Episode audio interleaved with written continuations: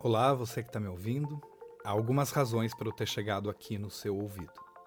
Eu imagino que você possa ter clicado aqui vindo por curiosidade própria, mas também pode ser porque a coordenação da sua escola te indicou, dizendo alguma coisa do tipo: ouve isso, parece que é um podcast, um rádio, um áudio que vai ser bom para você que vai prestar o vestibular. Ou é bom para já ir pensando no futuro, na profissão que você vai escolher.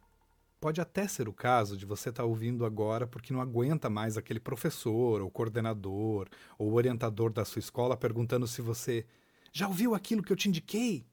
Bem, para todos os casos, eu peço que você tenha paciência e eu te convido a escutar até o final. E se você não quiser ouvir, tudo bem, é você que decide. Aliás, a partir de agora, cada vez mais, as coisas estão na sua mão. Escolher uma profissão e perseguir essa escolha só depende de você. Tem muita gente que pode torcer por você, sua família, amigos, escola, mas a verdade é que você está nessa sozinho. Quanto ao que vamos conversar aqui, vixe, eu nem sei por onde eu começo. É tanta coisa que está passando pela minha cabeça na verdade, eu estou preparando isso desde o começo do confinamento. Eu já gravei e regravei muitas vezes até criar coragem para começar esse papo com você. Aliás, eu vou chamar isso aqui de uma conversa importante que não dá mais para adiar. Grande esse nome, mas foi o mais honesto que eu encontrei. Aliás, eu, eu juro pelo meu nome, eu sempre serei honesto com você. Nossa, eu vou me apresentar, eu já estava até me esquecendo disso. O meu nome é Flávio, eu sou ator, professor e psicopedagogo. Eu trabalhei muitos anos como professor de teatro e como coordenador do ensino médio. E nesse tempo, eu desenvolvi uma curiosidade muito grande em saber como as coisas se passam com os alunos que estão nesse momento em que você está o momento do fim. Calma, é só o fim de um ciclo, mas é um momento muito delicado, cheio de possibilidades, inseguranças, desejos, dúvidas, certezas, enfim é uma das maiores transformações da vida de um aluno, na minha opinião, é claro. Olha, eu já vou avisando que eu não me considero especialista em nada, eu não tenho resposta certa para nada também. Se você está ouvindo essa conversa importante que não dá mais para adiar, com a esperança de que eu te dê alguma resposta exata de alguma coisa, você vai perder seu tempo. Uma coisa eu sei, na experiência de observar e de tentar me colocar no lugar dos outros, e de ter conversado e ouvido muitos alunos como você, as respostas para as grandes questões deste momento e de muitos outros da vida a gente descobre dentro da gente.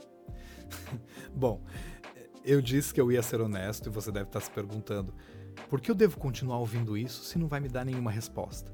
Calma, eu não prometo dar nenhuma resposta, mas eu prometo te fazer algumas perguntas que eu considero boas. Às vezes, melhor que uma boa resposta é uma boa pergunta. Aí, quem sabe, você encontra alguma resposta legal dentro de você. É, Alguns vão chamar isso de processo de autoconhecimento. Eu prefiro aquela conversa importante que não dá mais para adiar. Blá blá blá de autoajuda. Eu imagino que você tenha pensado agora. Ei, tá difícil te convencer, hein? Faz assim. Se você preferir manter essa cara de mal e esse personagem de eu não tô ligando para esse papo de futuro, profissão, tem tempo para fazer isso depois, Primeiro, vai ter um episódio lá na frente em que eu vou discutir sobre isso exatamente. Como parece mais fácil fingir que a gente não tá nem aí. Segundo, pode fingir que você não gostou e continuar ouvindo em segredo. Ninguém vai saber. E eu não me importo. Juro.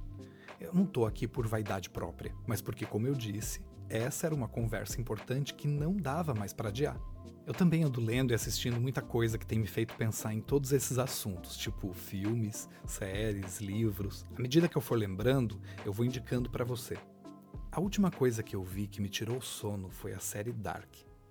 Eu não sei se você já assistiu, eu nem vou ficar dando spoilers demais, mas você já deve saber, se não viu, que se trata de viagem no tempo. E isso me fez pensar em o que eu faria se eu pudesse viajar no tempo e conversar com a minha versão do passado, ou bater um papo comigo mesmo do futuro? Essa é a primeira coisa que eu vou propor para você. Que você imagine essas conversas entre você do presente e os outros você do passado e do futuro. Eu entrevistei duas pessoas que eu gosto muito para esse episódio. Algumas partes dessas entrevistas eu vou mostrar para você. Bom, essas conversas foram feitas através de videoconferência, por isso o áudio não tá lá aquelas coisas. Enfim, coisas que acontecem nessa situação de pandemia. Primeiro eu escolhi o Pedro Guilherme Orzari Bombonato. mas todo mundo conhece ele como PG, que tem uma história profissional muito interessante. Ele é professor de alista, apaixonado por estudar. Espera, você já vai entender. A primeira coisa que eu perguntei para o PG foi essa coisa de imaginar uma viagem ao passado dele, para saber como foi que o PG de antes, lá do ensino médio, deu o primeiro passo em direção à sua carreira. O PG, aluno do ensino médio do terceirão, o que ele queria ser quando crescer e o que o PG de hoje é depois que cresceu. Para ser bem sincero, é, até o segundo semestre do meu terceiro ano, a boca da inscrição do vestibular, eu não tinha, eu não tinha muita clareza. Para você ter uma ideia, eu coloquei uh, nos vestibulares da Unesp e da FUVEST engenharia de alimentos. por uma pressão de amigos, por uma pressão de achar que engenheiros são bem-sucedidos. É, e aí eu tive uma conversa com um primo muito querido, que eu, eu digo que salvou minha vida, né? e que me mostrou o caminho das, das letras, assim, né? Que me mostrou o caminho da linguagem. E eu prestei no mesmo ano engenharia de alimentos na Unesp e na Fuvest e letras na UFSCar e na Unicamp. O, o sonho começou na UFSCar, eu passei na UFSCar, vim para São Carlos, onde moro até hoje. E em momento nenhum isso é muito curioso. Da graduação e mesmo depois no mestrado, né? Eu fiz graduação em letras, mestrado em linguística Atualmente faço uma pós é, em jornalismo esportivo, posso falar um pouco melhor disso também depois, né? Que é uma outra carreira. Mas em nenhum momento eu questionei por que, que eu estou fazendo isso aqui, né? Por que, que eu vim fazer esse curso? Em nenhum momento. E isso é um recado também para quem está nos ouvindo, né? É, é, primeiro, é normal você estar no terceiro ano ou na terceira série ainda em dúvida sobre o que você quer fazer. Super normal. Então, esse, esse é o primeiro recado. Não fiquem angustiados por isso.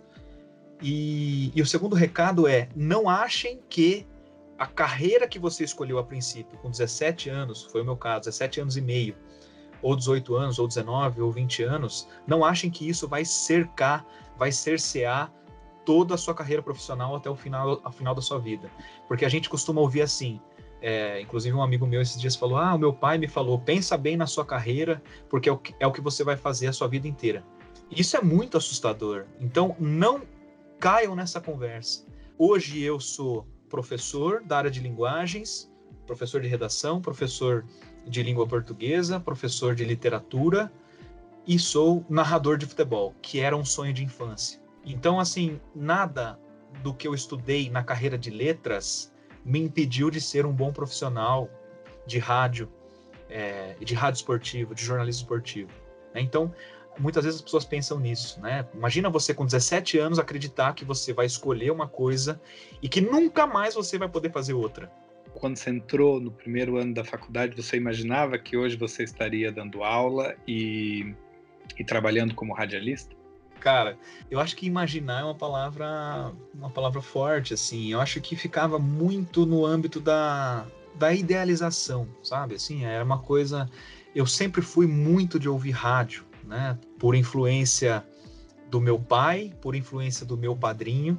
O primeiro rádio que eu ganhei foi do meu, meu padrinho, meu tio Flavinho. O tio Flavinho era o meu pai. Ele já faleceu. Mas essa é outra história que vai voltar num outro episódio lá na frente, em que aprendi com ele a melhor lição de como construir uma carreira. Ou melhor, como sobreviver a um ataque zumbi.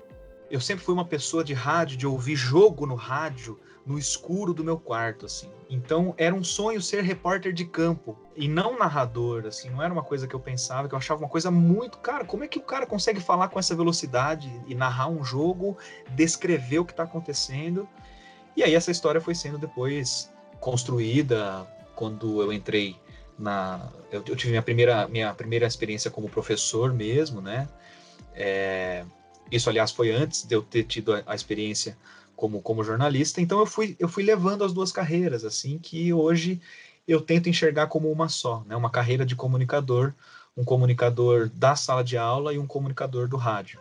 É muito importante isso que o PG fala. A carreira e a profissão são coisas diferentes. Quando escolhemos um curso de uma universidade, estamos mergulhando nos conhecimentos de uma determinada profissão. Mas a carreira que a gente vai construir não é algo que a gente pode ou deve prever neste momento Muito menos é algo que vai ser dado só pela universidade. A carreira é uma mistura de tudo, das formações que vamos fazendo no decorrer da vida, mas também e principalmente das pessoas que vamos encontrando pelo caminho, dos nossos interesses, desejos, paixões, da própria experiência cotidiana com as coisas, de como vamos construindo o nosso caráter. Não é definitivo e nem um ponto de partida. Então, a gente pode até se inspirar por carreiras de outras pessoas, mas é importante saber que é impossível repetir uma carreira. A carreira é como uma impressão digital. Cada um tem ou terá a sua vivendo. Logo, o melhor é focar na profissão, naquilo que a gente gosta e quer aprender a fazer. Eu também bati um papo com a Júlia Mori, de 15 anos, que é aluna da primeira série do ensino médio. Eu já conhecia a Júlia, mas cada vez que a gente se encontra, eu me espanto mais. Ela sempre me lembra de que os alunos são muito mais maduros e interessantes do que a maioria dos adultos pensam. Eu pedi para ela também viajar ao passado e me contar como era a Júlia de antes, lá do ensino fundamental, e qual a principal diferença que ela sentiu quando ela entrou no ensino médio. Meu nome é Júlia, eu tenho 15 anos, eu agora estou estudando o primeiro ano do ensino médio. E o ensino médio, a pegada do ensino médio é algo totalmente diferente. No fundamental, a gente sempre está mais focado em, ah, eu vou para a escola para me divertir, eu vou para a escola para ver meus amigos e não, uh, especialmente, eu vou para a escola para estudar, para ter um futuro. Eu acho que logo quando a gente entra no ensino médio, já começa vestibular, faculdade, prova, simulado. E aí a gente tem aquele baque, né? Tipo, nossa, daqui três anos eu tô indo começar a minha vida. Eu tô vou escolher minha profissão. Eu acho que esse foi a principal diferença entre um fundamental e a principal coisa que eu percebi quando eu fui para o ensino médio. Quando você estava no ensino fundamental, pensando assim, se você pudesse agora voltar no tempo e ser a Júlia do ensino fundamental, e eu te perguntasse, Júlia, o que você quer ser quando crescer? O que você faria? Ai, primeiro que eu vou pensar no final do fundamental, eu queria ser advogada. Mas eu tinha uma visão muito, muito mais fantasiosa. De, nossa, você a da, da, da série, entendeu? E a gente só falava por falar mesmo, porque sempre, desde criança, eu pergunto o que você quer ser quando crescer. E muitas vezes, pelo menos antes do ensino médio, você nem sabe o que, que a profissão faz, quais são os seus hobbies, o que você gosta, porque você não, você não tem vivência suficiente para isso. Mas a gente responde a primeira coisa que vem na cabeça. E a gente fica com essa profissão e chega no ensino médio, a gente muda, porque a gente começa a ter mais contato com esse ambiente e a res nossa resposta no que eu quero ser no futuro fica muito mais elaborada porque a gente já tem mais vivência para saber disso. Então eu respondi a primeira coisa que vinha na minha cabeça, que era ser advogada. Então não, não fazia sentido, era só a resposta para uma pergunta e não a preparação para o futuro. Mas é a Júlia de hoje? Será que ela já sabe o que quer no futuro? Eu acho que sim, eu acho que eu já tenho uma visão bem formada do que eu quero ser no futuro, da profissão que eu quero seguir, mas a gente nunca sabe, porque eu estou ainda no começo do ensino médio, então ainda pode mudar. Mas uh, eu quero ser engenheira, é o que eu quero fazer.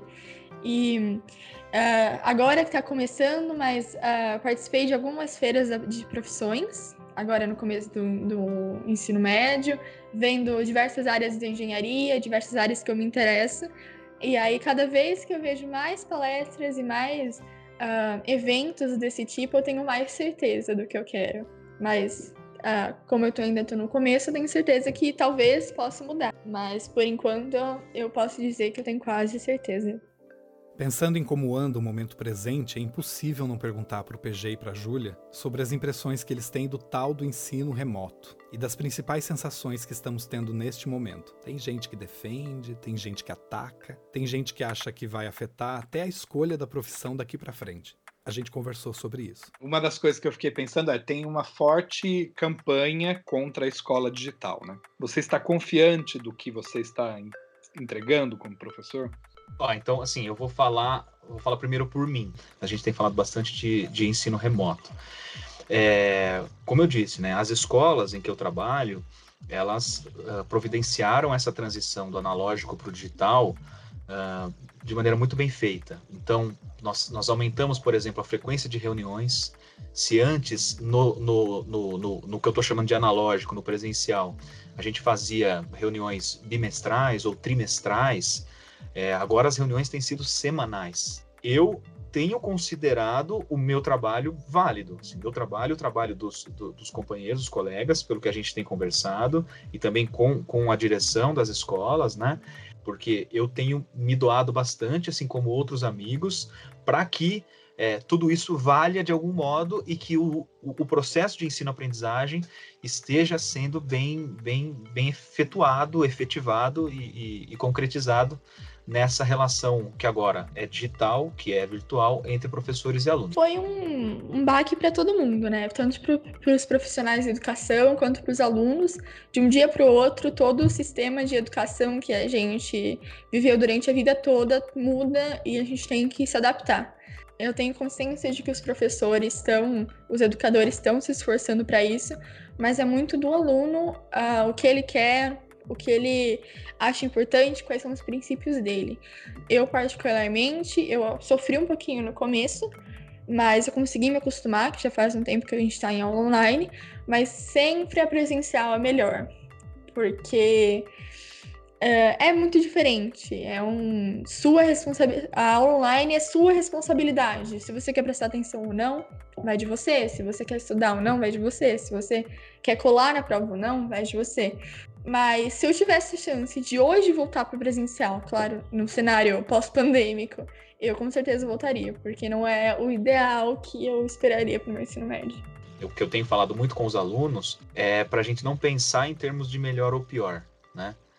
Para a gente pensar em termos de diferente, porque, porque senão a gente fica com uma ideia de que o que estava antes ou como estava antes era o ideal. É, às vezes eu me pego falando com os alunos assim: ah, gente, não é o ideal mas eu vou mostrar essa imagem para vocês aqui. Ah, não é o ideal, mas a gente vai fazer essa atividade online. Como se o ideal fosse algo que antes a gente já tivesse atingido o nirvana educacional. Cara, assim, qual é esse ideal que a gente fica pregando e que não tá igual e que a gente fica saudoso dele, né? Por outro lado, os alunos estão sentindo muita falta da presença, sabe, dos professores, assim, né? De tudo, até da puxada de orelha, é, quando você solta o rojão na mão dos alunos e você fala, ó, agora vocês têm autonomia para estudar na hora que vocês querem, cara. Você acha que essa pandemia mudou ou vai mudar o desejo de profissão dos alunos? Que pode causar uh, duas reações aí, né? Uma reação de um aumento da importância que as pessoas enxergam na, nas, nas, profissões relacionadas à saúde. Eu acho que isso é um legado. A gente tem visto aí, né, esses combatentes da, da linha de frente da pandemia, né, médicos, enfermeiros, auxiliares de, de limpeza é, de hospitais, diretores, colaboradores de hospitais em geral, né, a pessoal que cuida da comida do hospital. A gente tem visto como eles têm sido guerreiros. Isso pode, pode gerar nos jovens algo como é, eu quero mesmo ser médico, sabe? Eu quero, eu quero mesmo ser enfermeiro, eu quero mesmo ser auxiliar de enfermagem, administrador de hospital, sei lá. Agora, por outro lado, pode criar um medo gigantesco, assim, né? E esse medo depois ele demora para ir sendo dissolvido socialmente falando, né? Então, é, muita gente pode pensar, nossa, será que eu quero mesmo? Será que eu estaria apto para combater uma pandemia, ainda mais num país é, como o Brasil, que tem severos problemas, né? um país que tem o SUS como exemplo para o mundo, mas que, por outro lado, é, é, enfrenta muitos problemas, e a maioria deles em virtude da desigualdade. Então, eu vejo dessa maneira dupla. Por um lado, muitos podem se encorajar e falar: olha, eu quero estar nessa linha de frente, agora mais ainda, e muitos podem ficar um pouco mais com o pé atrás, né? É, e, e podem pensar em ser professores, por exemplo. para os alunos, né? Como você enxerga os alunos hoje, principalmente os alunos que estão no ensino médio, que estão ouvindo a gente agora, provavelmente, e estão aí, né, pensando no, na universidade, que querem tanto entrar ou que ainda, enfim, como que tá para você esse aluno?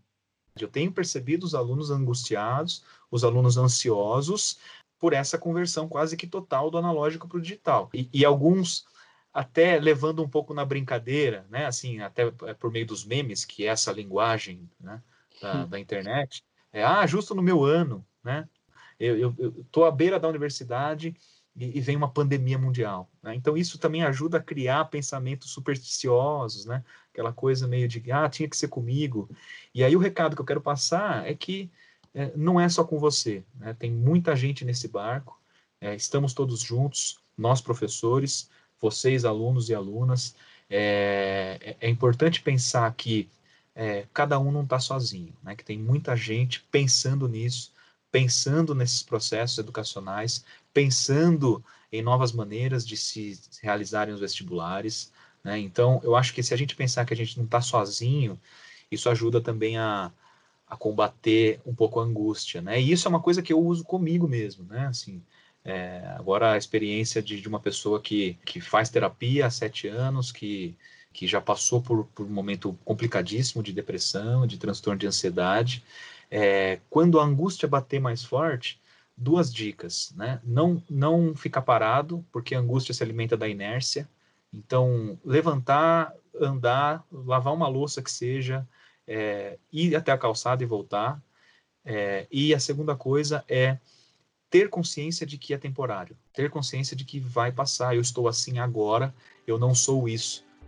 Num ano sem pandemia, eu acredito que nós já estaríamos muito aflitos com essa coisa de escolher uma profissão.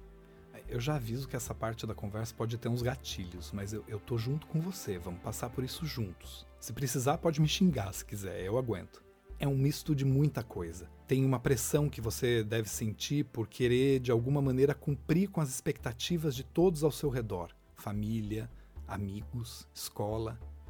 E a pior das expectativas, a sua mesma.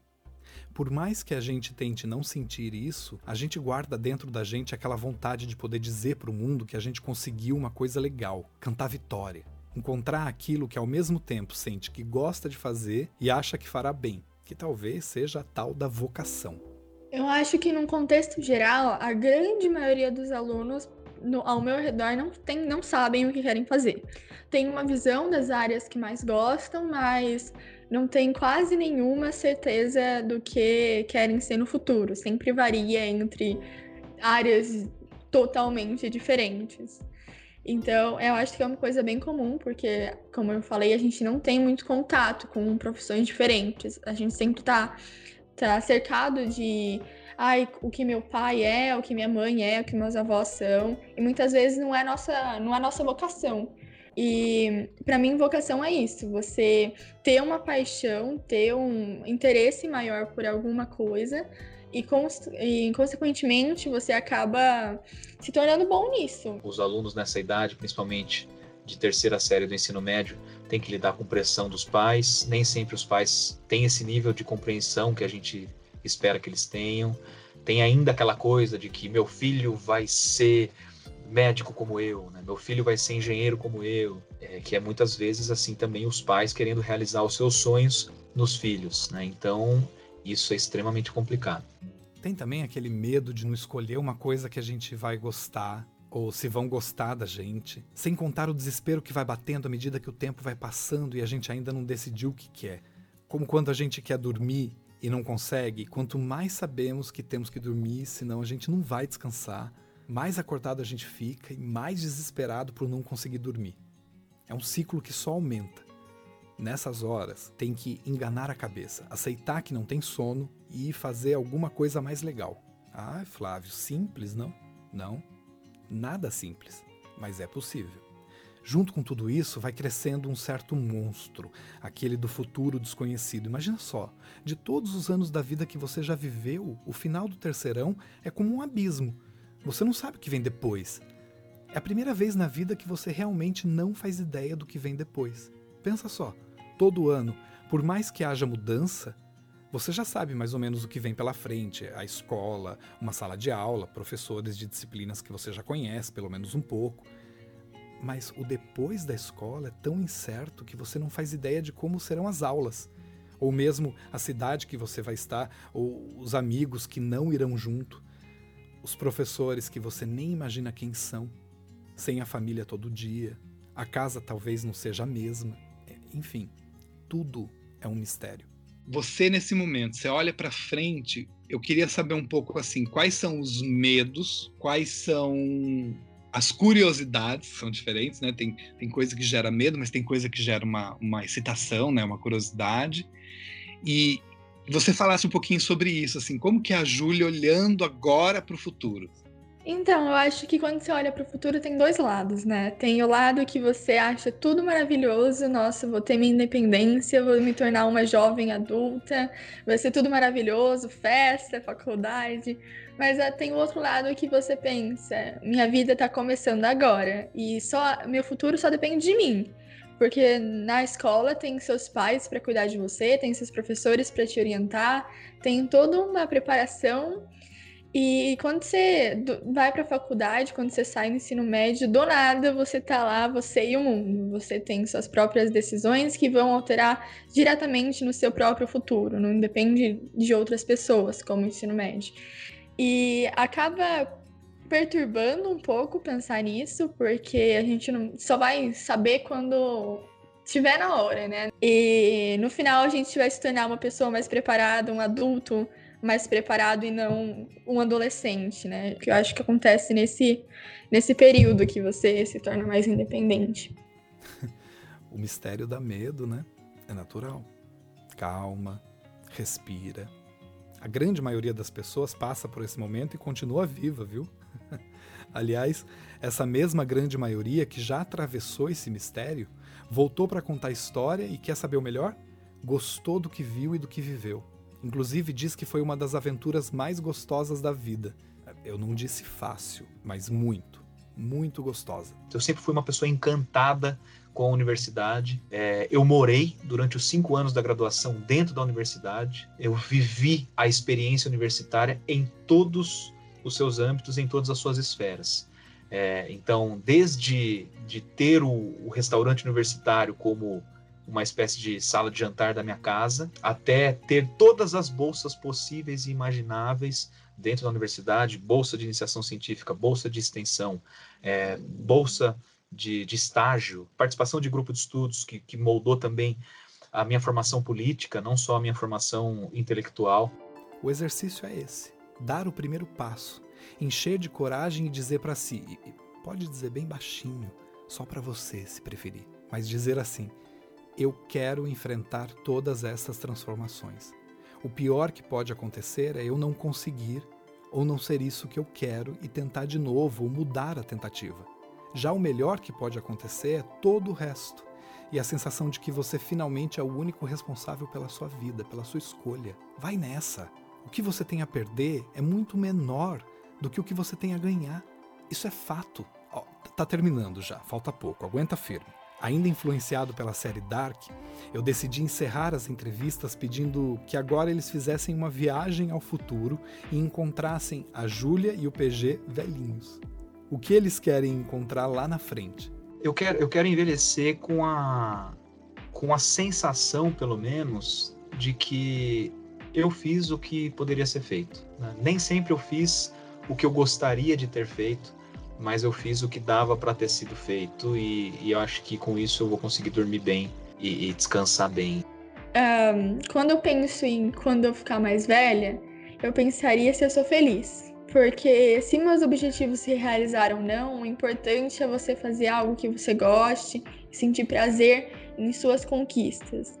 E eu acho que é a fase que você olha para trás e vê todo o seu sua conquista de vida. Eu acho muito legal isso se você tivesse o poder de viajar no tempo, né, para o futuro, mas você tivesse como fazer só uma pergunta para Júlia do futuro, que pergunta você faria? Eu acho que eu perguntaria se uh, os meus quais são os meus sonhos, sabe? Porque eu não gosto da ideia da gente saber o que a gente vai fazer no futuro, a gente só vai. E eu acho que eu perguntaria para mim mesma quais são seus próximos objetivos, para saber o que mudou em mim, sabe? Quais são os objetivos que mudaram e quais ficaram. Eu queria agradecer muito a Júlia e ao PG. Foi um prazer imenso encontrar vocês. Vocês me ajudaram muito a entender esse mundo de coisas que temos para conversar. Eu confesso que eu me emocionei muito no final da conversa com o PG quando falamos sobre esperança. Onde está a sua esperança? Caramba. Caramba, o... O professor Mário Sérgio Cortella fala muito né, da, da palavra esperança como como esperançar, né, de, e não de esperar, né? A, a, esperança no sentido de, de esperar com ação, né? O esperançoso não é aquele que que fica esperando sem fazer nada, né? O esperançoso é aquele que, usando um clichê, né, aquele que planta alguma coisa para colher no futuro, né? É, a, a minha esperança, ela tá naquela porcentagem de pessoas para as quais eu ainda olho e, e vejo uh, bondade, assim, naqueles que resistem, né, no sentido da resistência como os defensores e os construtores de empatia, os defensores os construtores da educação, no olhar daqueles em que eu vejo ainda alguma bondade, alguma esperança, em alguma vontade de, de andar de mãos dadas, né? Como diria Drummond. É, olha, meus companheiros estão todos taciturnos, mas nutrem grandes esperanças. E por você ter sido e ser essa pessoa que, que mudou minha vida, e isso eu falo para todo mundo, não, não, não quis deixar tão explícito que era você para não te deixar desconfortável também, né, no podcast. Mas é, eu te agradeço muito e, e por ter me, me puxado de volta, né, para ciências humanas e para ciências de linguagem, que é o que uma das coisas que, que me completam, que me fazem, que me fazem feliz. Né? Então, é, obrigado. Os meus direitos de imagem e de voz aí estão totalmente liberados. Pode fazer o que você quiser, beleza? Vou, vou cuidar bem disso. Obrigado mesmo, Gui. É isso mesmo, galera. Lembra que o PG contou que ia prestar engenharia de alimentos, mesmo não sendo aquilo que ele queria, e sim por uma certa pressão ao seu redor? E aí, um primo o ajudou a decidir pelo que ele mais gostava, letras? Pois é, esse primo sou eu. Mas eu quero dizer aqui que, na verdade, eu só dei um empurrãozinho. A resposta já estava dentro dele. O que ele precisava era de uma boa pergunta. Bom, vamos dar uma parada por aqui. Eu espero que você tenha gostado desse primeiro episódio. Daqui para frente eu quero mergulhar mais em cada tema, como a diferença entre carreira e profissão, relação com a família durante a escolha da faculdade, fingir que não tá nem aí para nada. Meu pai me ensinou que construir uma carreira é como sobreviver a um ataque zumbi. Os perfis de um profissional deste novo mundo pós-pandemia, vocação e muitos outros. Mas a gente continua no próximo episódio dessa conversa que não dá mais para adiar. Este episódio contou com a participação de Pedro Guilherme Orzari Bombonato, o PG, que é professor de português, redação e literatura do Colégio Interativo e radialista da CBN São Carlos e Araraquara, e Júlia Mori, aluna da primeira série do ensino médio do Colégio Liceu Araras. Criação, pesquisa e apresentação Flávio Rodrigo. Edição e gravação Rui Calvo. Produção M Vídeos. Distribuição Atila Maia e Gabriel Viveiros. Direção geral Marisa Junqueira. Este podcast é uma realização M Educação e Marketing e Escolas Associadas. Para conhecer nosso trabalho, acesse o site www.portalm.com.br. Obrigado a todos e até a próxima.